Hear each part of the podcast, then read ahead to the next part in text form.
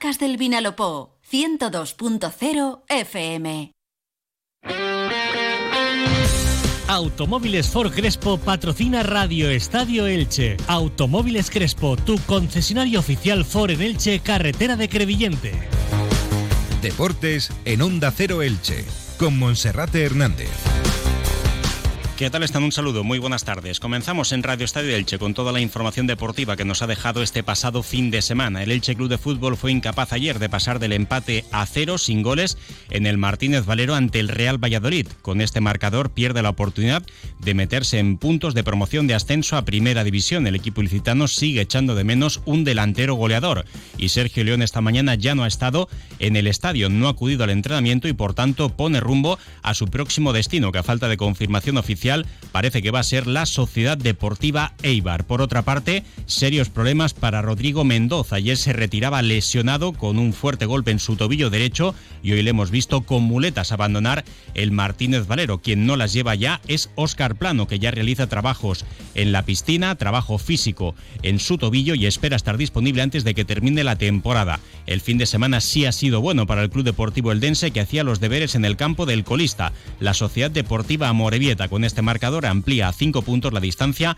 con respecto a los lugares de descenso. Deberes hechos también para el Go Club Balonmano Elche, que disputará los cuartos de final de la IHF European Cup. Y como cada lunes también resumiremos los resultados más destacados de las últimas 48 horas. Comenzamos. ¿Eres administrador de fincas y necesitas una empresa de mantenimiento de ascensores de confianza? Llama a Ascensores Serki. Te daremos una solución a la medida de tus necesidades. En Ascensores Serki ponemos a tu disposición un equipo de profesionales rápido y eficaz. Los héroes de tu comunidad siempre están a tu servicio. Llama ya al teléfono 965 42 23 76 o visita serki.es. Como cada día comenzamos saludando a nuestro compañero Felipe Canals. Felipe, buenas tardes. ¿Qué tal, Monserrate? Muy buenas. Un matiz, decían titulares que el Elden se amplía a cinco puntos la distancia con el descenso. No son cinco, son siete puntos de margen, lo que es un colchón muy importante para el equipo recién ascendido a segunda división. Pero abrimos página hoy con el Elche, que ayer tenía una oportunidad de oro para acercarse a la zona de promoción de ascenso a primera división. En caso de haber ganado, estaría ahora mismo empatado en la sexta posición de la categoría con el Levante Unión Deportiva, pero pese a ser mejor que el Real Valladolid, al menos en cuanto a sensaciones y principalmente en oportunidades de gol, faltó precisamente eso, eficacia en la portería rival y al final el resultado pues fue el previsible, 0-0 cuando no tienes gol, como mucho empatar y ayer el Elche pues volvió a perder otra oportunidad de oro para haber ganado un rival directo y de esta forma haberse metido de lleno en la promoción de ascenso a primera. Sin embargo, el objetivo sigue estando cerca, el Elche es noveno está ahora mismo a dos puntos del sexto clasificado y a cinco del ascenso directo. Esta jornada que queda pendiente del duelo que se va a disputar esta noche en el estadio de Butarque entre el Club Deportivo Leganés y el Burgos. Dos equipos que están en la zona alta. El Leganés es el líder destacado, puede ampliar y sacar bastante brecha de esta jornada. Y el Burgos, pues es un equipo que en casa está bastante fuerte, pero que sin embargo a domicilio pues anda un poquito más flojo. Destacar también que de la jornada solamente hubo dos equipos que ganaron como local a la espera de lo que haga el Leganés, el Real Zaragoza de Edgar Badía por 2 a 0 ante el Andorra, próximo rival del Elche, y el español de Pere Milla por 2 a 1 con dos goles de Brightweight ante el filial del Villarreal. El resto, pues fueron sobre todo victorias a domicilio, a excepción de los empates del Levante en el campo del Club Deportivo Mirandés y del Valladolid en el estadio del Elche Club de Fútbol. Ayer el técnico del Elche, Sebastián Becasese, hacía el siguiente resumen de lo visto en el feudo franjiverde, en el Martínez Valero el gol que, tuvimos situaciones para concretar. El desarrollo del primer tiempo fue más parejo, así todo tuvimos las dos situaciones muy claras, la de Rodrigo y la de John. Eh, no contabilizamos ninguna en contra, que es muy importante. Eh, y el segundo tiempo, además de las situaciones que tuvimos también con John mano a mano, el cabezazo de John, los rimatos de fuera la cantidad de centro, también no nos patearon el arco y creo que ahí el desarrollo ya el segundo tiempo fuimos muy superiores, sobre todo cuando Eh, feo, descendimos unos metros y subimos más a carre, pudimos tener más fluidez, más apariciones, más sorpresa. Eh, hicimos todo lo, necesario para llevarnos la victoria. Bueno, la contundencia hoy no estuvo a nuestro lado y, eso hace que, bueno, eh, terminemos 0 a 0 porque la verdad hoy Mati fue un, espectador, estuvo más para jugar que para, por suerte, ¿no? por el gran trabajo del equipo. Pero bueno, cuando pasa eso hay que hacer goles. Así que mm, una buena sensación de cómo el desarrollo fue favorable ante un gran rival, eh, un gran entrenador que, que, viene también sumando más o menos los puntos que tenemos desde que llegamos. Y me parece que hicimos todo para, para estar tranquilos de que este es el camino a, seguir. ¿no? Bueno, pues es el camino a seguir, pero insistimos en que el Elche necesita un hombre gol, necesita eh, tener más pegada. La verdad es que a Mourad nadie le puede reprochar el esfuerzo, pero no es solo correr en el mundo del fútbol. Es un futbolista que de espaldas a la portería tampoco se queda balones, es un futbolista que tampoco tiene remate. Ayer la defensa del Real Valladolid se hizo gigante ante Mourad, adelantando mucho la línea defensiva, tampoco en velocidad era capaz de ganarle la espalda a los jugadores contrarios y el chico hace lo que puede, pero el problema es que el Elche no tiene un remate a misma responsabilidad a un lateral, a un medio centro o a un defensa central que al 9 del equipo que es el que tiene que definir en el área contraria. Así que vamos a ver qué es lo que ocurre, porque esta mañana ya no estaba Sergio León en el estadio Martínez Valero, no ha acudido al entrenamiento, se ha quedado en casa y todo hace indicar que no volverá al feudo franjiverde como futbolista del Elche.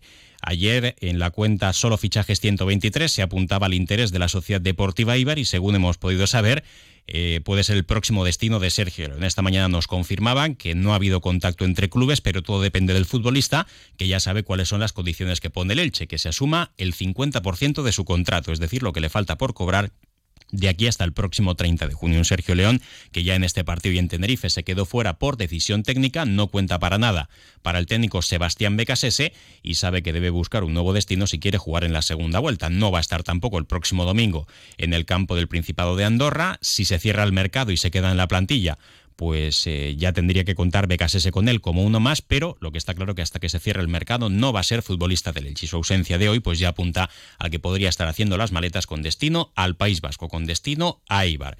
Un Sergio León que firmó contrato hasta el 30 de junio con opción de una renovación en función de partidos disputados, una cláusula que no va a cumplir y todo parece indicar que va a terminar ya su etapa como franjiverde. Destacar también que la plantilla del Elche Club de Fútbol va a tener jornada de descanso en el día de mañana y el próximo entrenamiento será el miércoles a las 10 en el campo municipal José Díez Iborra. Veremos con qué novedades lo hace el equipo. La mala noticia en el día de hoy ha sido la lesión de Rodri Mendoza ayer en una acción de ataque sobre la portería de Fondo Sur, en un remate desde la frontal del área, un defensa del Real Valladolid eh, blocaba su disparo con todas las ganas de Rodrigo Mendoza, se producía el impacto en su tobillo derecho, el jugador eh, se quejaba amargamente sobre el césped, aguantó unos minutos, pero al final tuvo que ser sustituido. Hoy Rodrigo Mendoza ha abandonado el estadio con muletas, lo que ya de por sí no es para nada una buena señal. Por tanto, se han encendido las alarmas en el Elche Club de Fútbol, pendiente de pruebas para saber si es algo que tiene que ver con el hueso, si es algo que tiene que ver con los ligamentos y si puede estar disponible para los siguientes encuentros. Un Rodrigo Mendoza que atravesaba por su mejor momento y que ayer fue el mejor del Elche junto con John Chetau y a Rodri Mendoza, que en la primera parte estrellaba un balón con la pierna derecha en el larguero, en la segunda parte filtraba también un pase perfecto para John que le dejaba solo ante el portero Jordi Masip y que al final por culpa de esos problemas físicos tuvo que ser retirado del campo. Eh, se asoció perfectamente en la zona de la izquierda con Tete Morente y la verdad es que este chaval se ha sentado perfectamente en el 11 titular. La buena noticia es que las muletas que coge Rodri Mendoza las deja Oscar Plano esta mañana junto con el readaptador Aitor Soler y Fidel Chávez, el capitán del Elche, se marchaba a la piscina a trabajar. Lo hacía en chanclas, sin vendajes, sin escayola, sin prótesis y Oscar Plano pues que decía que la lesión, la evolución de su recuperación va muy bien tras superar ya el primer mes parado. Se espera que Oscar Plano pueda estar disponible antes de que termine la temporada, sobre todo en caso de un hipotético playoff, una promoción de ascenso a primera. Los que han estado también en el entrenamiento de esta mañana han sido Raúl Guti y Lautaro Blanco y el gran ausente Sergio León. Por cierto, Cristian Bragarni, que estuvo ayer en su palco privado junto con su familia presenciando ese partido entre el Elche y el Real Valladolid, esta mañana, al menos hasta que hemos vuelto al mediodía, no había acudido todavía al estadio Martínez Valero. Tiene por delante nueve días para poder enfocar, el mercado. Ayer se le preguntaba también a Cristian Bragarnik por este mercado de invierno y qué es lo que espera de aquí hasta el próximo 31 de enero. Sí, bueno, eh, es cierto que por lo que generamos no tenemos la cantidad de goles esperada, también lo dice la estadística, pero insisto, eh, no solamente es responsabilidad de un jugador, es, también la determinación y el convencimiento de, de los winners, de los de segunda línea, de los interiores, del centro atacante, mejorar el balón detenido, y tuvimos dos chances muy claras de balón detenido. Eh, hay muchas maneras también de llegar al gol. Eh, muy importante lo que vos manifestás del arco creo que tiene que ver mucho también la inclusión de John en eso, que nos da más eh, solidez.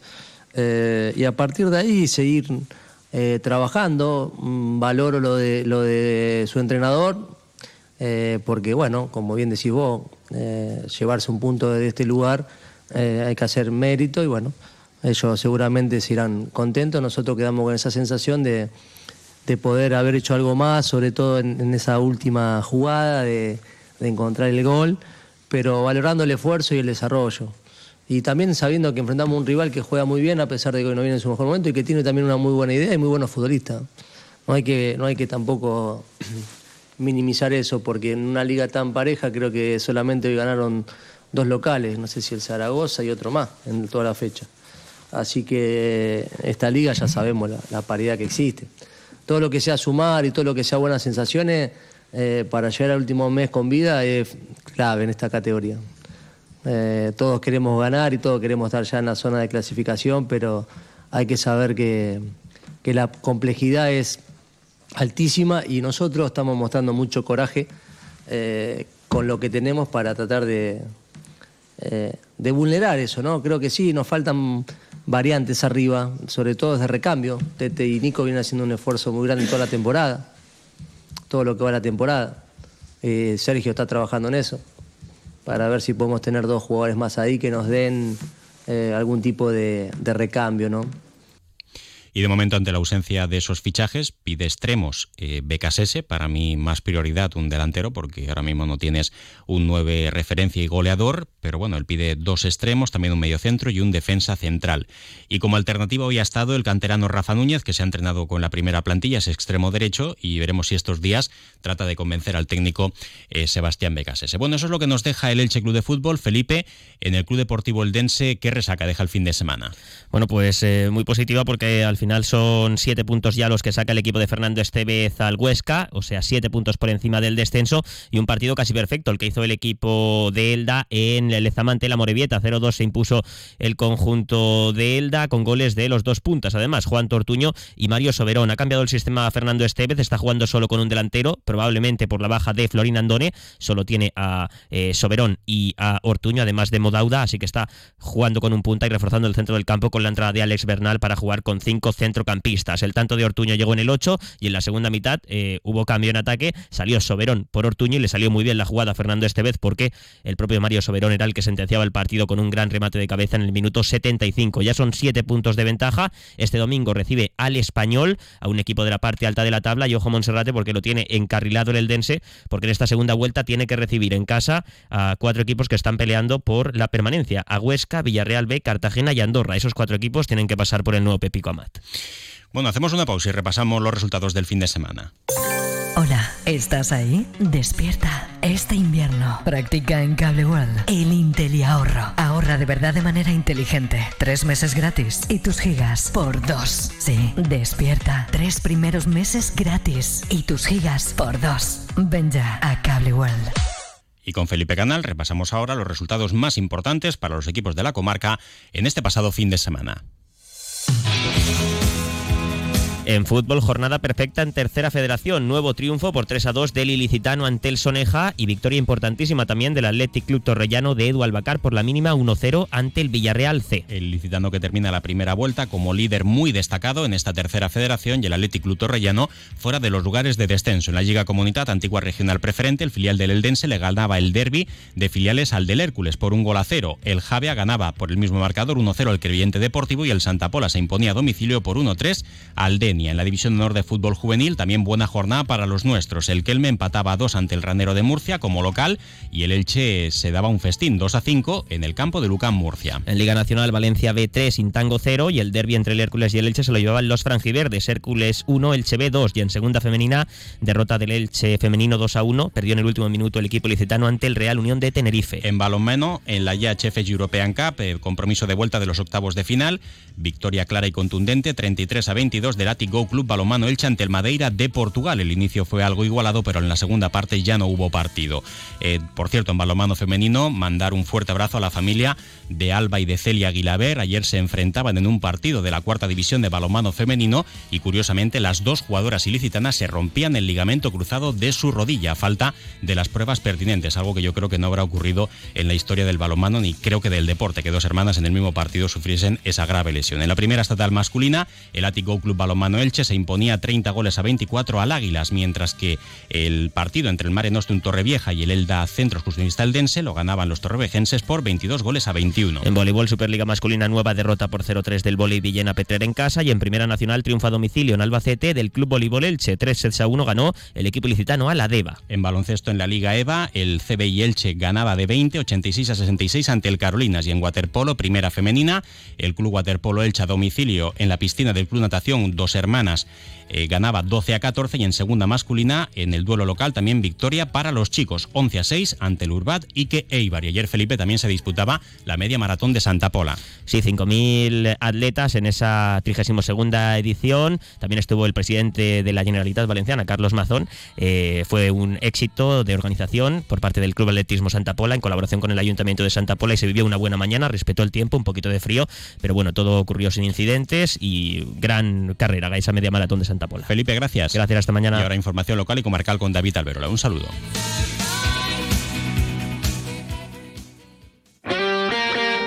Automóviles Crespo ha patrocinado los deportes en Onda Cero Elche. Comercial Persianera. Puertas, tableros, parquets, cocinas y bricolaje